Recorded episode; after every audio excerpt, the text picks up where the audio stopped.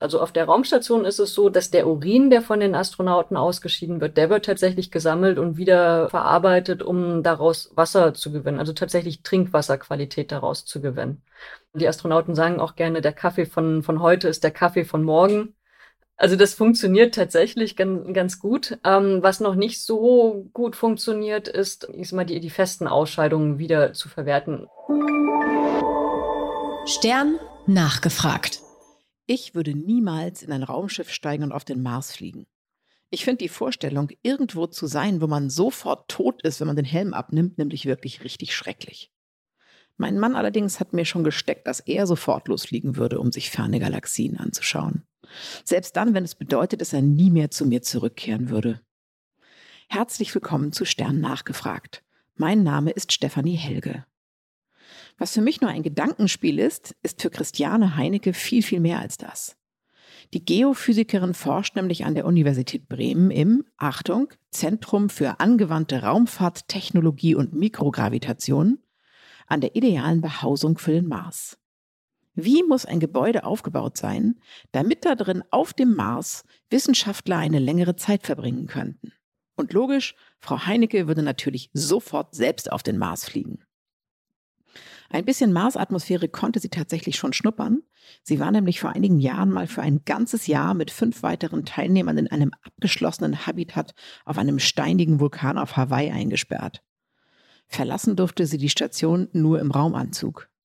Das Ganze war ein NASA-Projekt, das unter anderem die psychologischen Auswirkungen vom Leben mit wenigen Menschen auf engem Raum unter extremen Bedingungen erforschen sollte. Ich bin sehr gespannt, welche Erkenntnisse Frau Heinecke daraus für ihr jetziges Projekt mit den Marshäusern gewonnen hat. Herzlich willkommen, Christiane Heinecke. Hallo.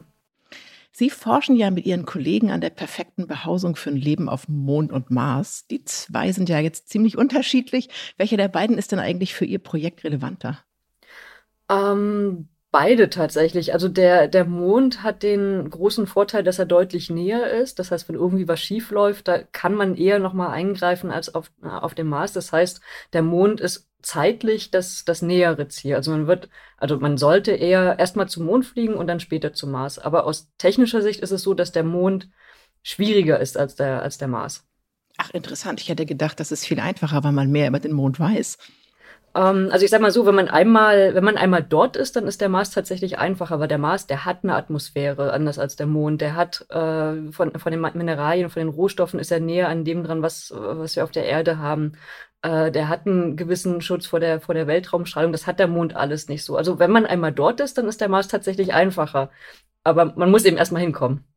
Für wen sollen denn eigentlich diese Behausungen sein? Also sind die gedacht für Wissenschaftler, die dann Mars und Mond besser erforschen können? Oder äh, denkt man da auch so weit, dass man sagt, naja, vielleicht mal irgendwann für die Menschheit, wenn wir hier alles kaputt gemacht haben?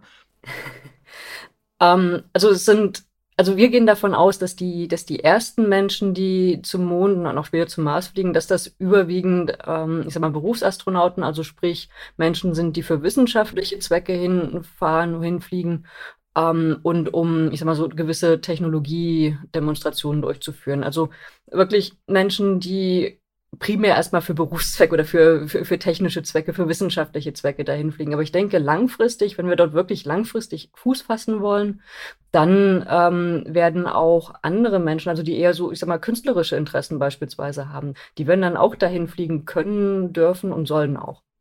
Ich glaube, es gibt auch, äh, muss auch so ein bestimmter Typ Mensch sein, der in so eine Mission quasi einsteigt. Und das ist ja noch in den Kinderschuhen, wenn man das so sagen darf. ja, also auf, auf jeden Fall. Es ist nicht für jedermann, also jemand, der, äh, der ständig oder jeden, jeden Tag rausgehen möchte und im Wald spazieren möchte. Ich glaube, der wird sich auf dem Mond und auf dem Mars nicht, nicht so wahnsinnig wohlfühlen. Aber jemand, der, äh, ich sag mal, so karge Landschaften liebt und der auch so generell ähm, so ein Interesse an seiner Umwelt zeigt, die nicht unbedingt so aussehen muss, wie er es aus der Kindheit kennt, aber die eben auch anders sein kann. Ich glaube, dann kann man sich da schon sehr, sehr wohl fühlen. Der Mars ist ja äh, gerade so ein bisschen en vogue. Also das ist ja so, dass sich wahnsinnig viele Leute für den Mars interessieren und auch durch diese ersten Bilder und diese Tondokumente, die uns da jetzt äh, durch dieses kleine Mars-Roboter-Teil dazugespielt wurden, ist das einfach so ein Thema, was ganz viele Leute interessiert. Was macht den Mars eigentlich für die Wissenschaft so interessant? Also der Mars ist natürlich allein schon deswegen interessant, weil es ein anderer Planet ist. Weil wenn wir heute so in der Wissenschaft schauen, ähm, was wir über das Sonnensystem wissen, was wir über das Weltall wissen, das ist ja immer sehr, ich sag mal, erdzentriert. Wir schauen immer von der Erde aus.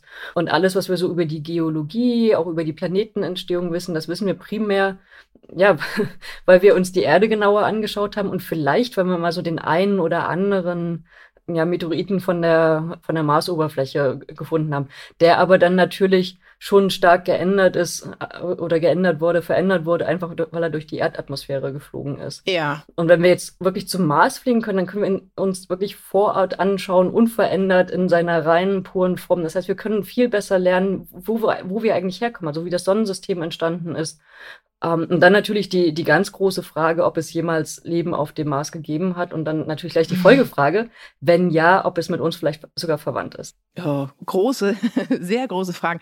Das heißt, es geht also auch ein bisschen darum, dass man als Wissenschaftler, wenn man es schaffen würde, auf dem Mars eine Zeit lang zu sein, um dort zu forschen, eine Art Perspektivwechsel bekommt, einen anderen Blick auf unser Universum.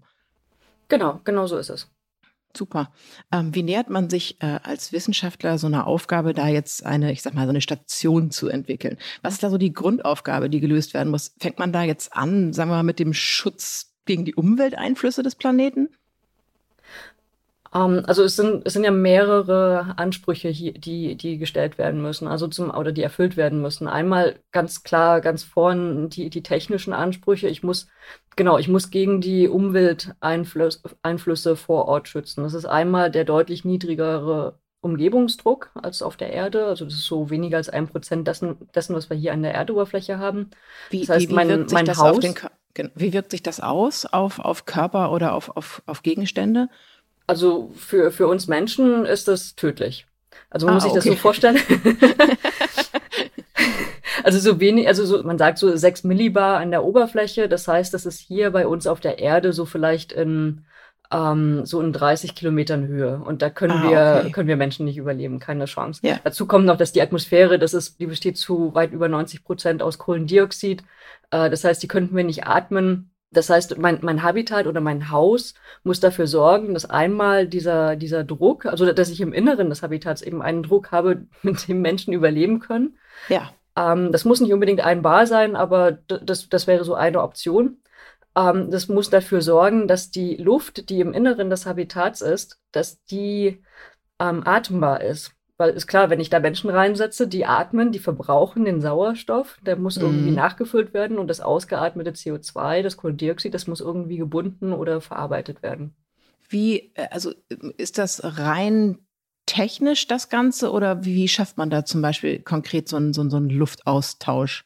Also hier unten ist es ja so Bäume, Pflanzen, äh, Kreislauf und so weiter. Geht da oben ja nicht so gut. Äh, was gibt's da für Ansätze? Genau, also Bäume wäre ein bisschen schwierig.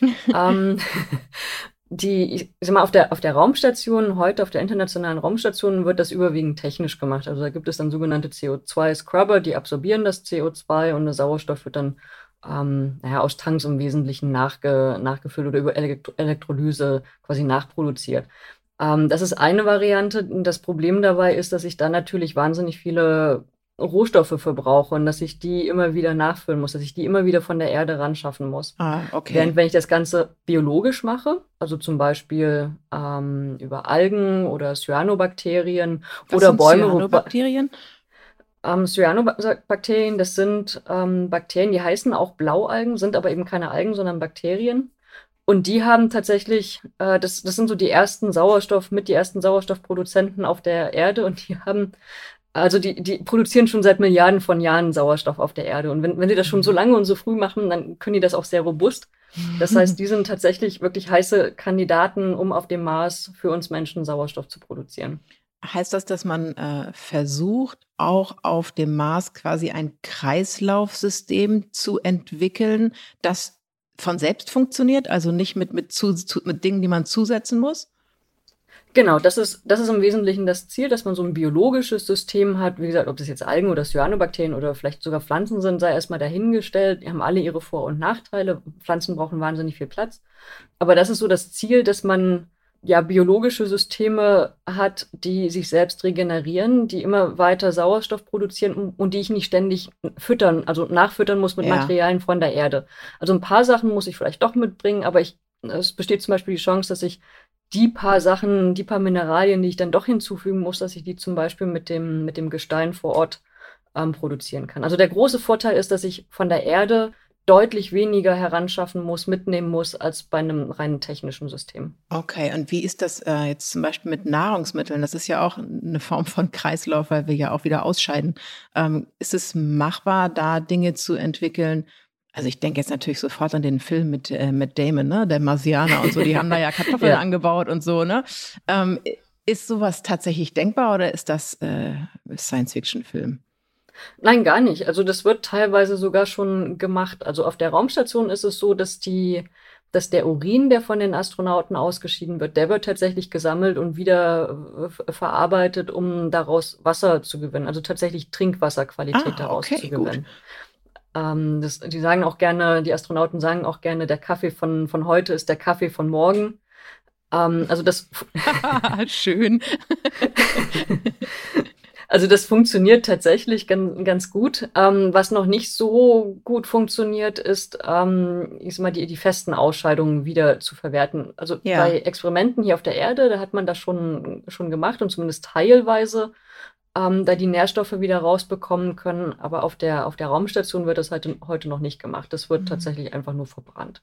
Was ich total spannend daran finde, ist, dass alles, was Sie jetzt erzählen, ist ja jetzt nicht nur für Mars- oder Mondbehausung irgendwie relevant, sondern ganz viel von diesen Erkenntnissen werden uns, glaube ich, auch nutzen im, in Bezug auf, naja, sagen wir mal, Klimakatastrophe. Und da sind ja ganz viele Techniken drin, die wir hier auch auf der Erde gut verwenden können. Genau, unbedingt. Also das, was wir für den Mars brauchen, ähm, das sind genau die Sachen, die uns hier auf der Erde helfen, viel nachhaltiger zu, zu leben. Und es ist tatsächlich so, wenn man eben nicht versucht, hier auf der Erde schon bestehende Prozesse oder te äh, Technologien einfach nur zu verbessern, in Anführungsstrichen, sondern wirklich radikal neu denkt und auch in Kreisläufen denkt. Das, was wir hier aus Bequemlichkeit häufig nicht machen. Aber wenn man wirklich in Kreisläufen denkt, einfach weil man das auf dem Mars muss, dann kann man das für den Mars zwar erstmal entwickeln, aber eben hier auf der Erde dann auch nutzen. Ist Ihr Projekt gleich so angelegt gewesen? Wahrscheinlich ja, ne? Also, dass man nicht nur quasi was für den Mars und den Mond entwickelt, sondern dabei eben auch mit für die Erde entwickelt. Genau, definitiv. Und es ist tatsächlich auch so, dass man, ähm, das ist ja nicht einfach nur ein technisches Projekt. Also klar, es heißt äh, Raumfahrttechnologien, aber ähm, die, die Raumfahrt ist eigentlich nicht nur eine Frage für Ingenieure. In der Vergangenheit war es das primär, aber ähm, tatsächlich ist es ja so, wenn ich Menschen über einen langen Zeitraum irgendwo ja hinbringen möchte und, und hoffe, dass sie dort überleben, dann ist es ja nicht einfach nur, ich muss ja nicht einfach nur die irgendwie am Leben halten und dafür mhm. sorgen, dass sie überleben, sondern sie müssen ja wirklich leben, sie müssen, müssen sich ja wohlfühlen. Das heißt, da spielen dann auch so Aspekte rein wie Psychologie, wie Architektur, ganz wichtig.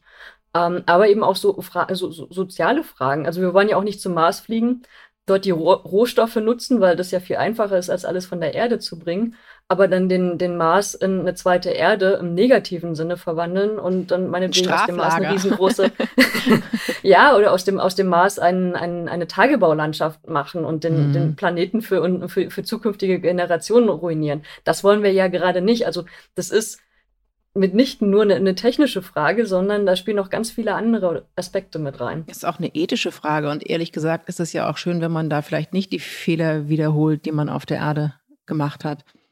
Genau, und das ist auch tatsächlich unsere Hoffnung. Und ähm, ich denke, da müssen auch von unserer Seite noch mehr, ich sag mal, Kooperationen mit Sozialwissenschaften, mit Geisteswissenschaften ähm, stattfinden, um eben genau diese Fehler zu vermeiden, die heute auf der Erde gemacht wurden, eben damit der Mars langfristig nutzbar ist, damit der Mars langfristig für die Menschheit einfach ein schöner Planet auch ist. Hm. Äh, wenn ich Sie reden höre, dann habe ich das Gefühl, dass es bei dieser Frage, wie jetzt so eine Behausung aussehen soll, ja auch darum gehen muss, wie sich jemand in so einer Behausung auch wohlfühlt. Also da auch gern ist, nicht nur aus Interesse an Wissenschaft, sondern als Mensch dort gern ist, ja. Ist das auch Teil schon Ihrer Forschung, dass Sie sagen, wie, wie muss so ein Ding von innen designt sein, dass es nicht nur funktional ist, sondern irgendwie auch nett? Ja, unbedingt, weil ich meine, man muss sich vorstellen, wenn, wenn man zum Mars fliegt, also so eine, so eine typische Mission, die sieht dann so aus, dass man ein halbes Jahr zum Mars ähm, unterwegs ist, dann ist man vielleicht anderthalb Jahre dort vor Ort und dann fliegt man vielleicht ein halbes Jahr zurück. Und mm. ich meine, die, die Zeit vor Ort, da, da kann man nochmal überlegen, ob man da noch länger bleibt oder ähm, naja, viel kürzer wird nicht gehen, aber so anderthalb Jahre ist man vor Ort. So und in diesen anderthalb Jahren ist man immer im Habitat, die ganze Zeit. Man kommt eigentlich nur raus, wenn man einen, einen, auf einen Außen- oder ein, ja, einen, einen Außeneinsatz macht, der ja auch relativ aufwendig vorzubereiten ist. Ich muss mhm. ja dann auch einen Anzug anziehen. Ich kann ja nicht einfach so rausgehen. Nee, das ist heißt, ich bin nicht so ein Erholungsspaziergang, sondern mehr so eine Mission halt auch. Mhm. Ja, genau. Und ähm, das heißt, ich bin dann die ganze Zeit in diesem Habitat und ja, ich bin ständig drin. Und ich, also, wenn ich mich dann in diesem, in diesem Gebäude, in diesem Haus, in diesem Habitat nicht wohlfühle, also das ist ja ohnehin schon stressig, ganz weit weg von, von Freunden, Familie, auf einem fremden ja. Planeten. Ich sehe nicht den normalen Sternenhimmel, ich sehe den normalen Mond nicht. Ähm, und ich bin ständig drin. Also es sieht ja dann auch immer gleich aus. Ich habe die gleichen Farben um mich, ich habe die gleichen Töne, die, gleichen Geräusche um mich. Ähm, das Habitat selbst verändert sich nicht wesentlich. Vielleicht kann ich mal irgendwie ein Möbelstück umstellen, aber das Habitat selbst, das ist ja immer gleich. Es ist fast ein bisschen reizarm, obwohl das so absurd klingt. aber es ist echt, ein, ja, es könnte auch eintönig werden, ne?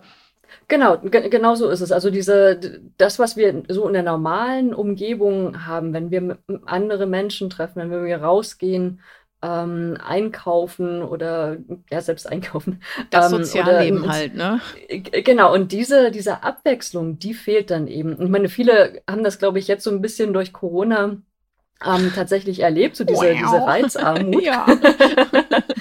ähm, aber auf dem Mars ist es eben noch mal extremer, weil man eben noch weniger rauskommt. Ich meine, hier in Deutschland, wir durften ja wenigstens rausgehen, also selbst zu, zu, zu schlimmsten Zeiten des Lockdowns, wir durften ja wenigstens rausgehen und Natur genießen. Mhm. Aber auf dem Mars ist es eben noch restriktiver und deswegen ist es extrem belastend oder wäre es extrem belastend, wenn das Habitat auch noch so gebaut wäre, als wäre das ja einfach so eine Sardinenbüchse und total technisch und hässlich und ach, eigentlich will ich hier gar nicht sein.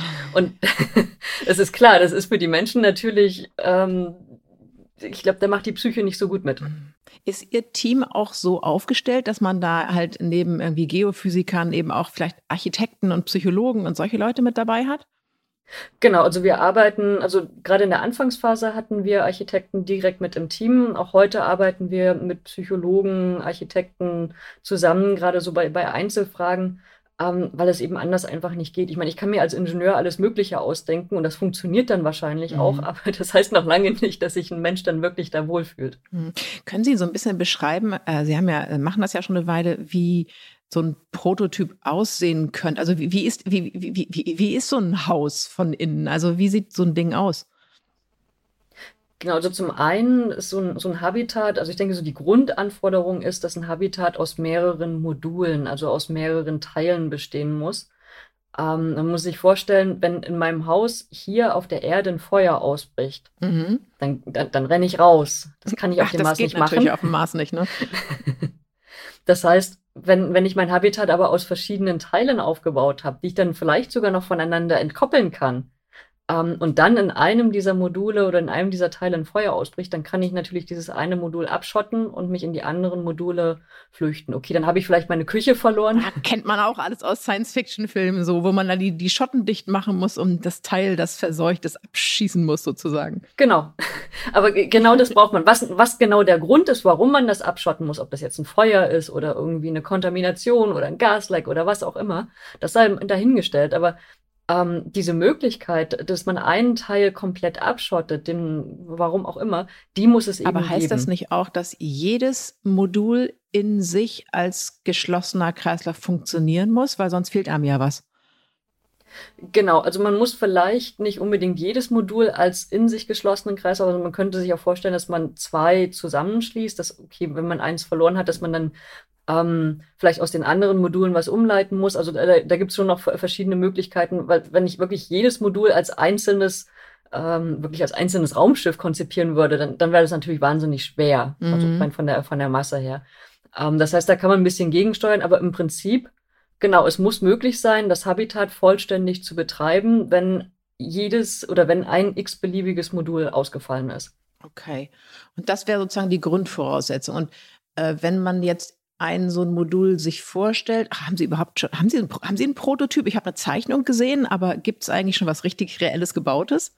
Genau, also wir haben eins dieser Module, also in, in, unserem Fall, wir sind davon ausgegangen, okay, das sind zum einen, das sind ähm, metallische Druckbehälter oder ich sag mal äh, aus festem Material. Es gibt ja auch die Variante. Konserven. genau, so könnte man das nennen.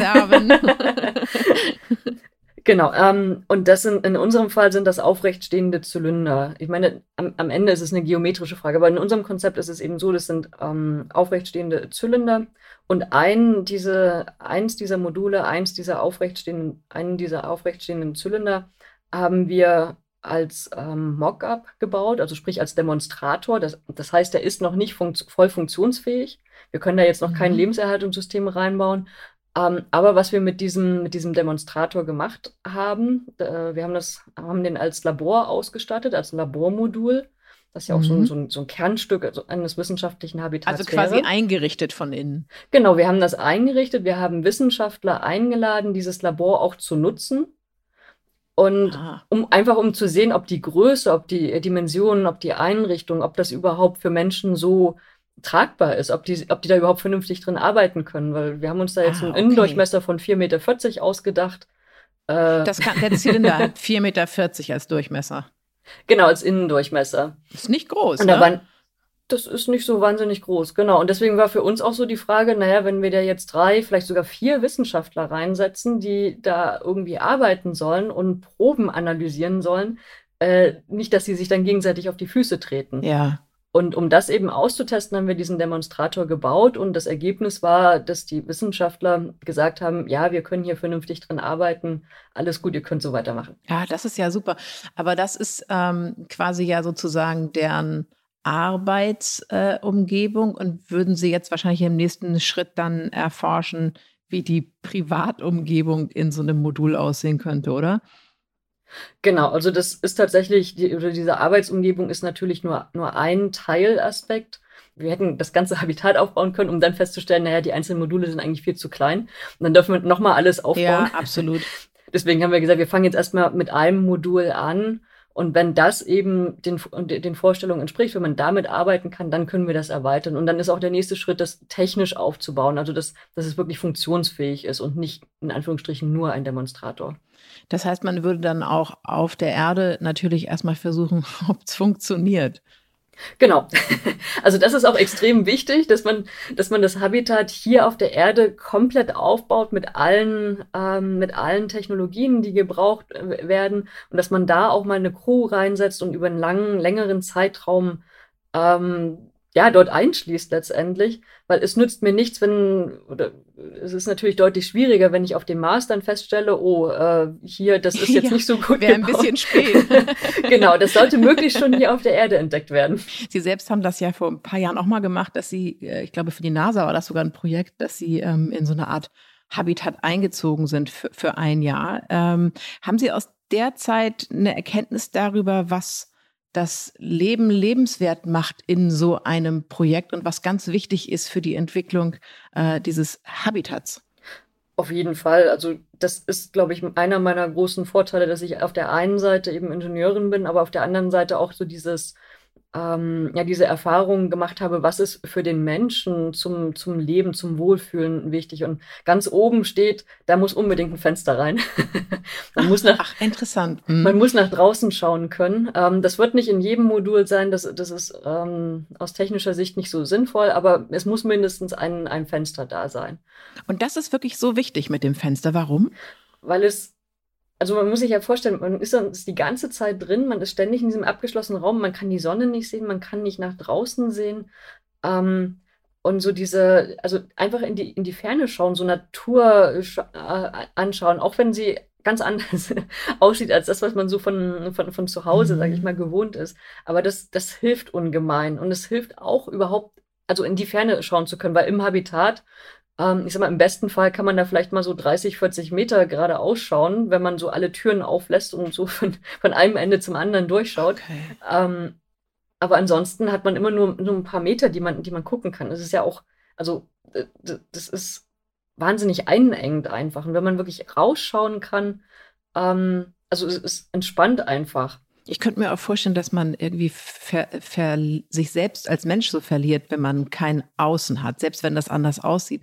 Also man weiß ja auch zum Beispiel, dass Menschen total verwirrt werden, wenn man ihnen kein Hell und Dunkel gibt und sie irgendwie die Dimensionen für, für, für Zeit so ein bisschen verlieren lässt, ja. Und wenn ich mir vorstelle, ich bin die ganze Zeit in so einer artifiziellen Konserve und gucke nirgendwo raus, dann weiß ich irgendwie gar nicht mehr, wer ich bin, oder? Ja, ich glaube, das ist schon schwierig. Also man kommt zwar mit diesen Außeneinsätzen hin und wieder noch raus, aber das wird ja auch nicht so sein, dass man dann jeden Tag rausgehen kann, einfach weil es so aufwendig ist. Mhm. Und äh, man kann ein bisschen gegensteuern, also man kann das Licht im Inneren ja schon anpassen, dass es dann meinetwegen morgens ein bisschen bläulicher ist und dann abends ein bisschen rötlicher. Das ja. kann man alles machen, aber es ersetzt eben nicht den Kontakt mit dem, also mit dem Planeten, auf dem ich bin.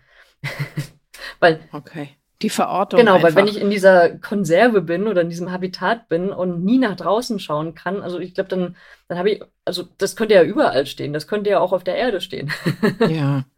Sie haben vorhin gesagt, äh, dass das äh, Sozialleben uns Menschen ja auch so wahnsinnig ausmacht. Wie schafft man es oder wie, wie, wie planen Sie es zu schaffen, in so einem Habitat das möglich zu machen? Ne? Also da haben Sie ja sicher auch von Ihrem Jahr sozusagen, dass Sie das mal ausprobiert haben, auch was mitgenommen, was wichtig ist, damit man sich wohlfühlt? Was, was wäre das?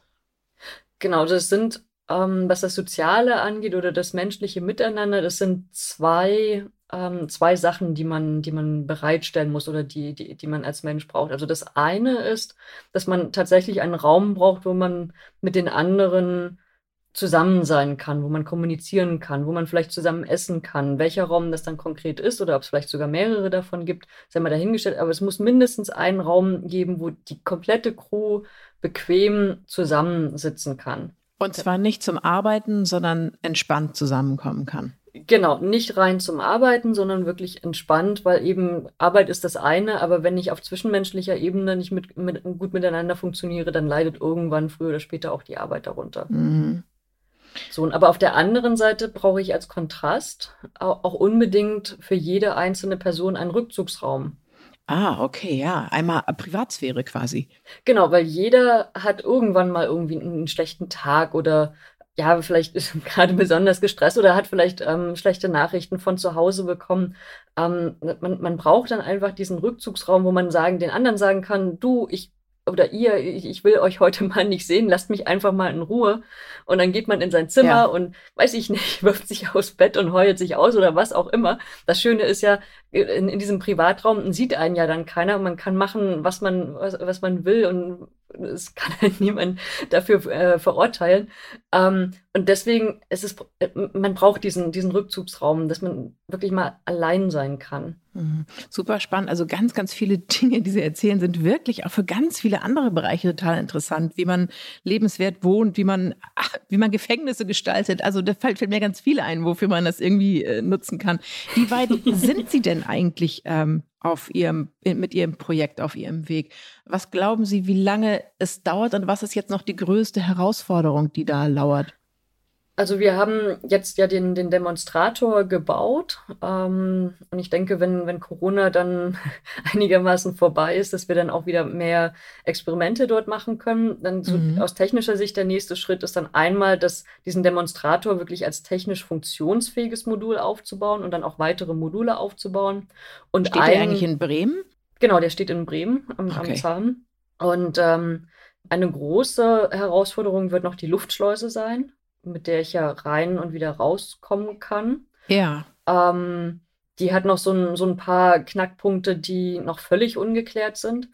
Genau, und wenn, wenn dann alles äh, oder alles wirklich komplett zusammen aufbauen, ich denke, das wird noch einige Jahre in Anspruch nehmen. Ähm, aber ich denke, wir sind auf einem guten Weg dahin. Also es zeichnet sich jetzt nicht ab, dass da irgendwie äh, noch irgendwie Probleme auf uns zukommen, auch so aus technischer Sicht, wo wir, wo wir keine Lösung finden werden. Wie, wie kriegen Sie das Ding dann auf dem Mars, wenn es mal so weit ist? also in Einzelteilen. also man kann nicht das komplette Habitat dann ah, in einem Stück transportieren, sondern die Idee ist, dass man dann die einzelnen Module äh, da hilft dann natürlich die Zylinderform, dass die dann in, in, eine Rakete gepackt werden und dann losgeschickt werden. Ah, smart gedacht. Ah, okay, jetzt verstehe ich das auch mit der Zylinderform. Ja, natürlich. genau, also die Zylinderform hilft hier doppelt. Also einmal, sie ist natürlich äh, man kann sie in einer Rakete transportieren, aber sie ist auch gut geeignet, um eben diesen Druckunterschieden, die auf dem Mars auftreten, standzuhalten. Ich finde, Sie haben den tollsten Job der Welt. Ich finde, es klingt so interessant. Würden Sie mitfliegen? ähm, ja, ich denke doch schon. Ernsthaft. Also ich, ich finde find es theoretisch total schön, dass andere Leute das machen und äh, so ja. für, für, für uns erforschen, aber selber mitfliegen, Oh, ich hätte, ich, ich tue mich echt schwer mit Dingen, bei denen man dann wirklich ganz schnell tot ist, wenn man es macht. Keine Angst? Ähm, nein, also es ist klar, der, der Mars ist nicht für, für jeden. Es ist, ist völlig utopisch Schöner Satz, da irgendwie. Der Mars ist nicht für jeden. ja, das ist auch völlig okay. Ich denke auch, dass, also ich bin mir sicher, dass ähm, nicht jeder würde sich auf dem Mars wohlfühlen. Und solche Menschen sollte man dann auch nicht zum, zum Mars schicken. Also man muss da schon dann auch, wenn man, wenn man Menschen zum Mars schickt, man muss darauf achten, dass die mit dieser doch sehr extremen Umgebung klarkommen können. Mhm. Und ähm, also das eine ist natürlich so die, die technische Seite. Ich bin natürlich auf meine technische Umgebung angewiesen. Ich bin darauf angewiesen, dass das funktioniert, dass mich die Technik am Leben hält. Aber auf der anderen Seite bin ich ja immer mit den gleichen Menschen in diesem abgeschlossenen Raum. Das ist natürlich eine enorme psychische Belastung auch. Mhm. Und dieser Belastung muss ich standhalten können. Und ich muss überhaupt gewillt sein, diese, mich dieser äh, Belastung auszusetzen. Und das sind natürlich die, die Grundvoraussetzungen. Aber ich denke schon, dass der Mars ist unglaublich spannend ähm, als Planet wunderschön. Also wenn, wenn ich die Gelegenheit hätte, zum Mars zu fliegen und ich mir vorher auch so noch die Leute anschauen könnte, die mitkommen, dann würde ich tatsächlich zum Mars fliegen. Wäre schon auch ein bisschen die Krönung ihrer Arbeit, oder? es ist, glaube ich, ganz hilfreich, ja. Ein bisschen ist es so wie die Entdecker, die früher mit den Schiffen losgezogen sind und die Welt entdeckt haben. Die wussten auch nicht, was sie erwartet. Und irgendwie brauchen wir solche Leute, weil wenn es keiner macht, kommen wir ja nicht vom Fleck. Ja, und ich meine, es gibt Leute, die sind eher vorsichtiger, auch Leute, die eher so die, die, die das äh, konservieren wollen, oder konservieren klingt immer so negativ, aber so das erhalten wollen, was, was gut ist. Und dann gibt es eben auf der anderen Seite die Leute, die, die rausgehen wollen, Neues entdecken wollen, Neues ausprobieren wollen. Und ich denke, man braucht beides. Also es nützt ja auch nichts, immer ständig neue Sachen auszuprobieren, sondern man muss eben auch aus dem Bestehenden lernen. Und ähm, gerade wenn wir dann zum Mars fliegen, sie hat es ja schon angesprochen, wenn wir zum Mars fliegen wollen, dann sollten wir uns auch darüber bewusst sein, was wir hier auf der Erde für Probleme haben und aktiv darauf hinarbeiten, dass wir diese Probleme nicht auf dem Mars wiederholen. Mhm. Ich wünsche Ihnen sehr, dass ich Sie in ein paar Jahren in der Tagesschau sehe, in einem Raumanzug, äh, fröhlich winkend und äh, in die Mars-Rakete steigend. und äh, danke Ihnen ganz herzlich für das Gespräch. Ja, sehr gern. Alles Gute. Tschüss. Tschüss. So, nach diesem Gespräch will ich zwar immer noch nicht auf den Mars, aber ich wäre wirklich gern Mitglied von Frau Heinekes Forschungsteam. Leider habe ich keine Ahnung von Physik, also werde ich mir wohl den Prototypen Marshaus eher im Internet angucken. Wenn Ihnen dieser Podcast gefällt, dann abonnieren Sie uns gern. Ich wünsche Ihnen saubere Luft zum Atmen und dass wir die Zerstörung unseres Planeten stoppen können, damit Marshäuser nur was für Wissenschaftler bleiben. Ihre Stefanie Helge. Stern nachgefragt. Dieser Podcast ist Teil der Initiative Zeit, die Dinge neu zu sehen. Zum Schluss möchten wir euch noch einen Podcast empfehlen und dafür lasse ich einfach die Host selbst zu Wort kommen. Hallo, ich bin Kate, ich bin Tierverhaltensexpertin und arbeite als Moderatorin für verschiedene Tierformate bei Vox. Und ich bin Madita, ich bin auch Moderatorin und bei uns lebt unser kleiner Hund Charlie, der mich manchmal ganz verrückt macht. Deshalb habe ich tausend Fragen an Kate. In unserem Podcast geht es immer 30 Minuten lang um die etwas andere Sicht auf den Hund. Es geht um das Verhalten von Hunden, aber eben auch um unser eigenes Verhalten. Dazu passend habe ich immer ein paar Studien für euch parat. Wir beantworten alle Fragen von wie finde ich eine gute Hundeschule bis hin zu wie lernen Hunde neue Wörter und natürlich noch viel, viel mehr. Jeden Samstag gibt es für euch eine neue Folge auf AudioNow und allen anderen Plattformen. Viel Spaß beim Hören. Audio Now.